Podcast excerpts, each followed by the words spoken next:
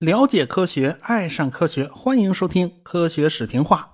呃，这个广告先做在前头啊。我最近在头条出了一系列的视频节目啊，一个礼拜差不多两个吧。这阵子呢，正在讲美国的火星探测器啊，这些东西还是用视频来表现比较合适啊。有兴趣看视频的朋友们，可以去头条找我啊。好，咱闲言少叙，书接上文。苏联的礼炮七号是礼炮系列的最后一座空间站了。这个礼炮系列呢是个单舱空间站啊，这一根筒子贯穿到底。一般来讲呢，把礼炮一号到五号当做是第一代空间站，因为只能对接一艘联盟飞船，没法实现货运补给，人也就没有办法长期驻守。从礼炮六号和七号开始呢，就多了一个对接口了，可以停泊进步号货运飞船。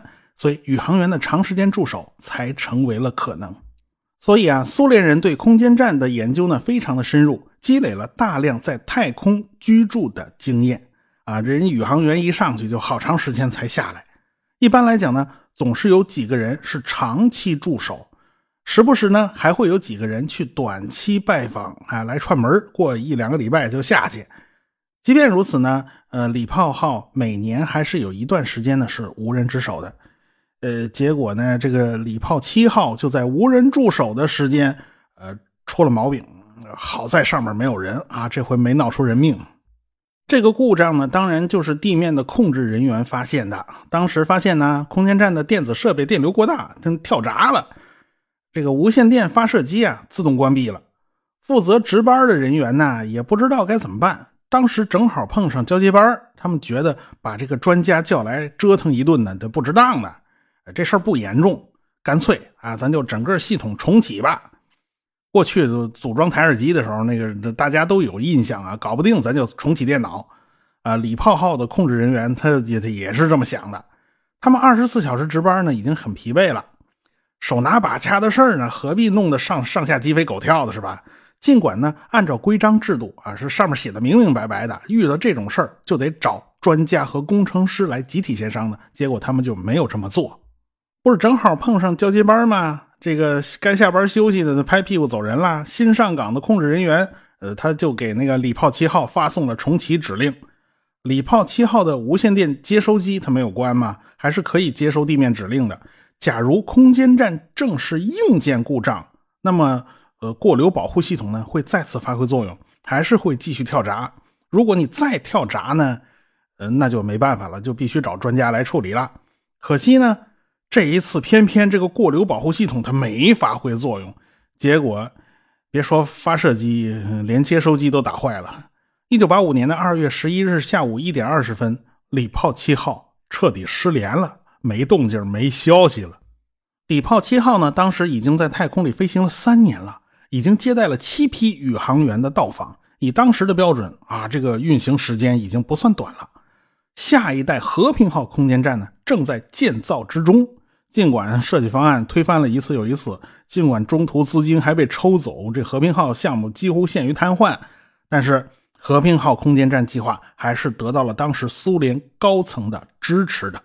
在当时啊，苏联航天事业的顶梁柱就是这个格鲁什科啊，科罗廖夫死了是吧？这杨格尔不管这摊事儿啊，这个米神不顶用啊，这可不就轮到他了吗？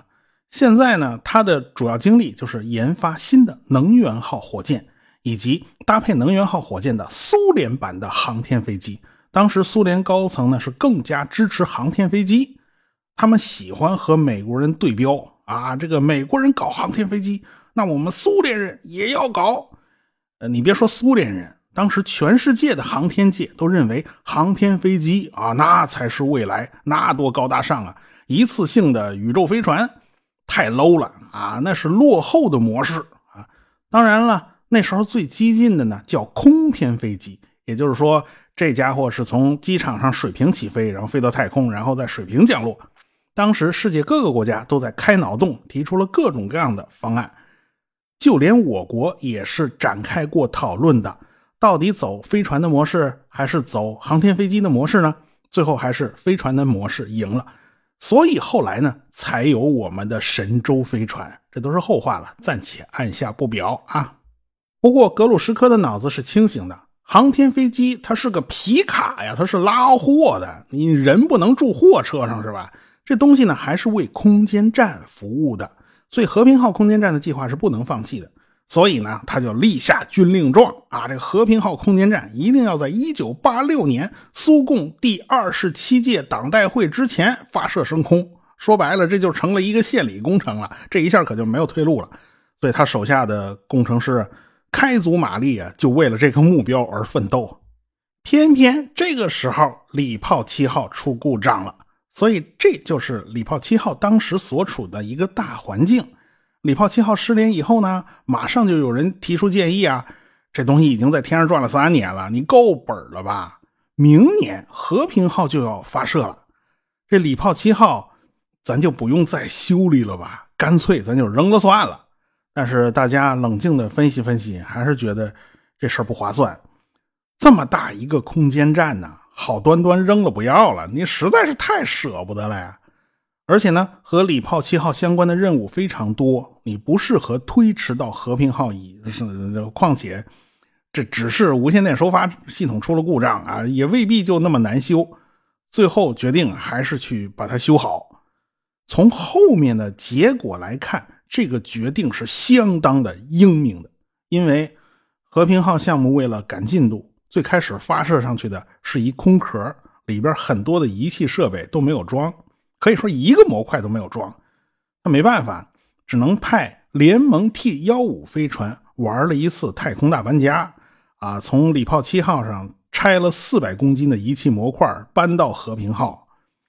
这联盟号飞船当了一次货拉拉，这玩意儿，如果这次不救礼炮七号，你非要等着和平号逐渐的完善起来，那还不知道要耽误多少事儿呢，那黄花菜都凉了。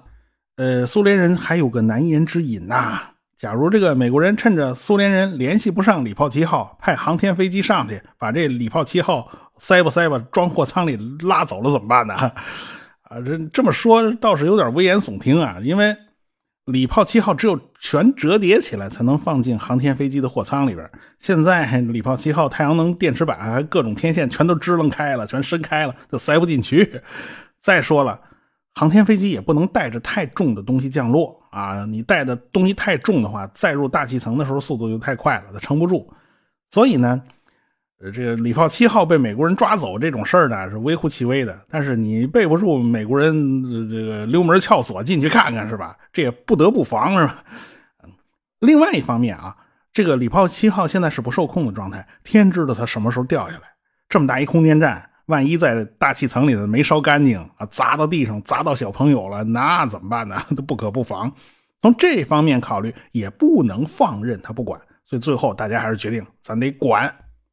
既然决定了要拯救礼炮七号，那该怎么办呢？现在通讯是完全中断了，你也不知道空间站的任何数据，呃，那也只能派人上去一探究竟啊。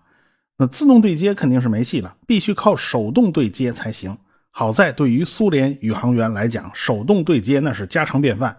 以前联盟 T 六任务在距离空间站大概九百米的距离上，计算机就出了故障，然后呢，就全靠人家宇航员叫贾尼别科夫手动操纵这个联盟号飞船，才顺利的和礼炮七号对接成功了。人家手动对接比自动对接还快了十四分钟。这个贾尼别科夫是个人才啊！那得算他一个啊！这次还得是他去。苏联的飞船呢，经常是双人制，也就是两个人啊。是贾尼别科夫同志，那是指令长，这已经定了。那机械师得派谁去呢？呃，选来选去呢，选中了萨维内赫同志啊。他先前在礼炮七号上已经工作了七十四天了，而且他跟贾尼别科夫是老搭档了，这他对情况那是非常熟悉的。一方面是找宇航员的人选，一方面那就是定这个对接方案。过去呢，联盟号和礼炮号都是接收地面的指令，礼炮号要做好准备，联盟号在地面的引导下呢，逐渐接近礼炮号空间站，在距离二十到二十五公里的时候呢，飞船和空间站就建立直接的无线电联系了，双方的无线电一问一答，互相通信，然后呢，就保证对接的顺畅。这个空间站和飞船呢，都是要做好准备的。你起码得把那个对接舱口那方向给它调对了吧？现在倒好，这礼炮号彻底失控了，根本是不可能响应任何无线电信号的。所以这种过去的老办法它就不灵了。现在只能靠地面用雷达或者是望远镜直接观察礼炮七号的位置和姿态，然后报告给联盟号飞船。然后呢，联盟号飞船就自己去找礼炮七号空间站。啊，苏联的工程师们给这种情况起了个名字，叫非合作对接。啊，是双方彻底的不配合。正因为自动对接机构肯定是用不上了，所以呢，工程师就对。联盟 T 十三号飞船做了改装，就拆掉了无线电自动对接装置，然后安装了激光测距仪，还给宇航员准备了夜视仪。你万一在黑暗之中接近了礼炮七号，你总不能黑灯瞎火的啥都看不见呢？你这联盟 T 型飞船是可以坐三个人的，但这次呢只坐两个人，为了以防万一，拆掉一个座位。舱里呢就堆满了补给品，还包括大量的食物和水。谁知道这玩意儿得花几天才能搞定啊？现在谁都说不准还有呢，尽量把燃料装满。这个礼炮号是死的，这联盟号少不得要绕着礼炮号来回调整姿态。你要对接，这空间站它不配合呀，万一你需要在空中翻跟头呢，是吧？你你这肯定是个麻烦事儿，所以姿态调整肯定是要花费大量燃料的，所以燃料就必须带的尽量多一点地面工程师准备飞船和火箭呢，花了不少的时间。本来呢预定是五月十五号发射，后来呢就推迟到了六月六号，也就是说空间站失控已经好几个月了。啊，这个日子倒是挺吉利啊，选了个六月六号，六六顺嘛这。这段日子里呢，两个宇航员都做了针对性的训练。在地面上，你要是准备不充分的话，你到了太空恐怕就要出洋相了啊！所以地面上必须做大量的训练，因为这事儿其实谁都没碰上过啊！你没有预案的话是不行的。到了六月六号这正日子，这二位呢就带着大家殷切的期望，从拜科努尔升空发射啊！临走之前，领领导肯定是拍着他俩肩膀头啊啊！勃列日涅夫同志还等着他们好消息呢啊，等着你们早点回来呢。这俩心里打鼓啊，不知道自己这趟行不行啊？这是联盟 T 十三飞船飞了两天，才逐渐接近了礼炮七号。这个时候呢，已经进入了视距之内了，就拿眼睛都能看见了啊。两个人一看礼炮七号那样子，就知道这事儿要麻烦。为啥呢？这个太阳能电池板呢，完全没对着太阳，就冲这个姿势，你肯定是发不出电来。而且呢，两块太阳能电池板的角度还都不一致，这说明啥呢？说明姿态控制系统都失效了啊！这已经彻底没人管了。这个空间站的电力系统很可能已经崩溃，也就是空间站是没电的。这玩意儿有多可怕？这二位呢，再仔细一看，这空间站的轴线也不对。这空间站的轴线啊，也就是这筒子的中心，应该是和轨道是一致的，数学上叫切线嘛。这样联盟号飞过来的时候，正好插头对插座，那直接插进去是吧？现在的礼炮七号它完全不听话嘛，它现在那姿态啊，对接口朝下，这对接口对着地球这面呢。再者呢，空间站在缓慢旋转，它姿态没有完全稳定住。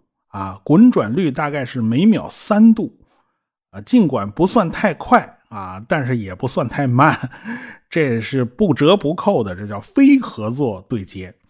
它岂止是非合作啊，它简直是到处给你出难题。好在呀，这个贾尼别科夫同志啊，那技术真是过硬，那是个对接小能手。在距离三公里的时候，这贾尼别科夫同志就开始手动操纵联盟号飞船了。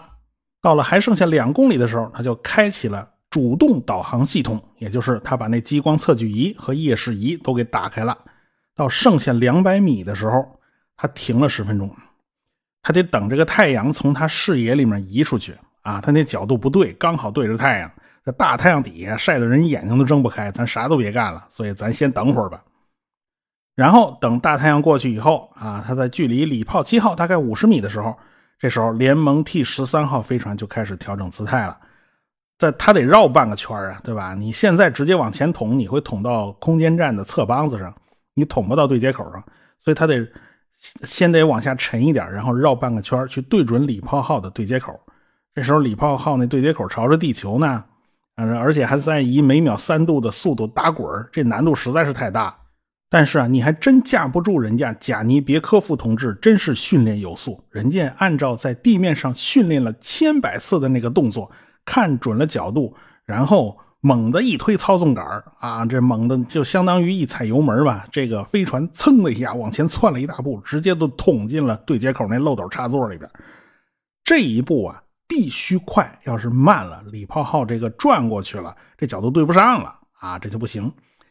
你别看现在俄罗斯啊，各方面都不是很行啊，但是八十年代初的苏联那还是鼎盛时期，航天技术仍然是世界一流的。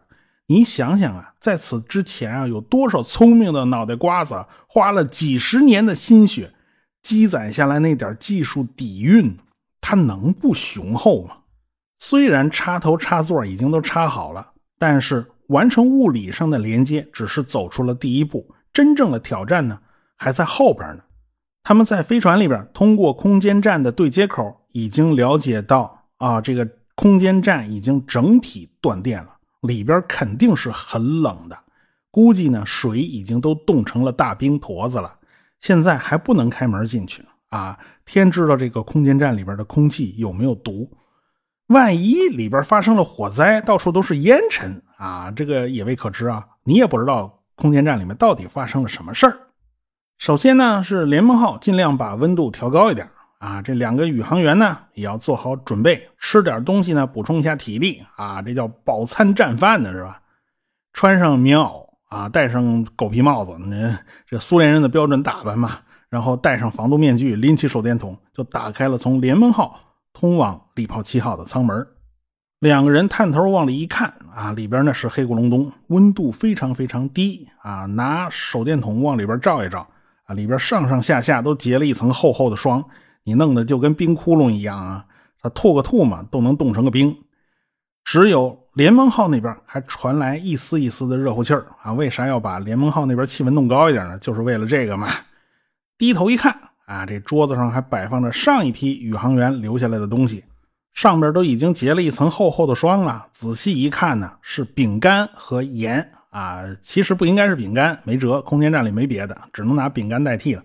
按照斯拉夫人的习惯，迎接尊贵的客人是要献上面包和盐的啊，这是最重要的礼节。呃，这个习惯呢，也就被宇航员们带到了空间站上。两个人上下一顿瞅啊，他们检查了一下圆泉舱。啊，空间站所有的淡水都保存在这个源泉舱里，所以才叫源泉嘛。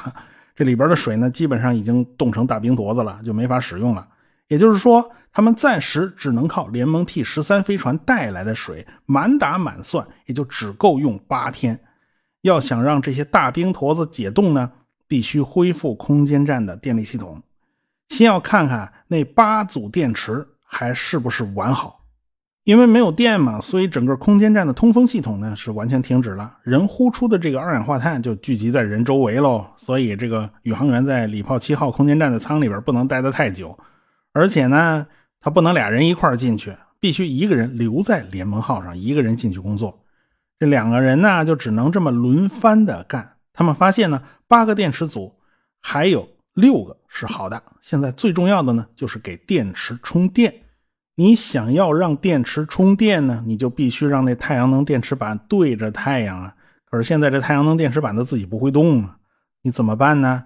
你只能动用联盟号上的动力啊，也就是动用它的小姿态调整发动机，然后呢，调整整个礼炮号空间站的姿态啊，让这个太阳能电池板尽可能对准太阳。就这么着啊，这个充了一天的电。时不时就得调一下嘛。有五个电池组已经开始正常工作了。到此为止，礼炮七号上终于亮起了灯光，有电了。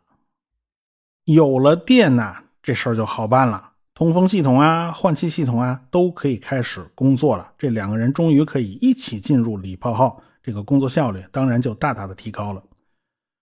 当然啦，有电是好事嘛，起码整个空间站的环境就会变得适合生存，温度呢就起码不会那么低，可以把那个加热系统都打开了。但是麻烦就随之而来了，你别忘了，整个舱室上上上下下全都结了一层霜啊，这温度一上来，这霜就开始融化呀。空间站是失重状态啊，这个霜融化成了水以后，它不会老老实实在那儿待着，这水珠子呢就开始到处乱飘啊。这一屋子水，万一电器短路了，这可是要命的事儿。那么这二位该如何处理这么多的水呢？我们下回再说。科学声音。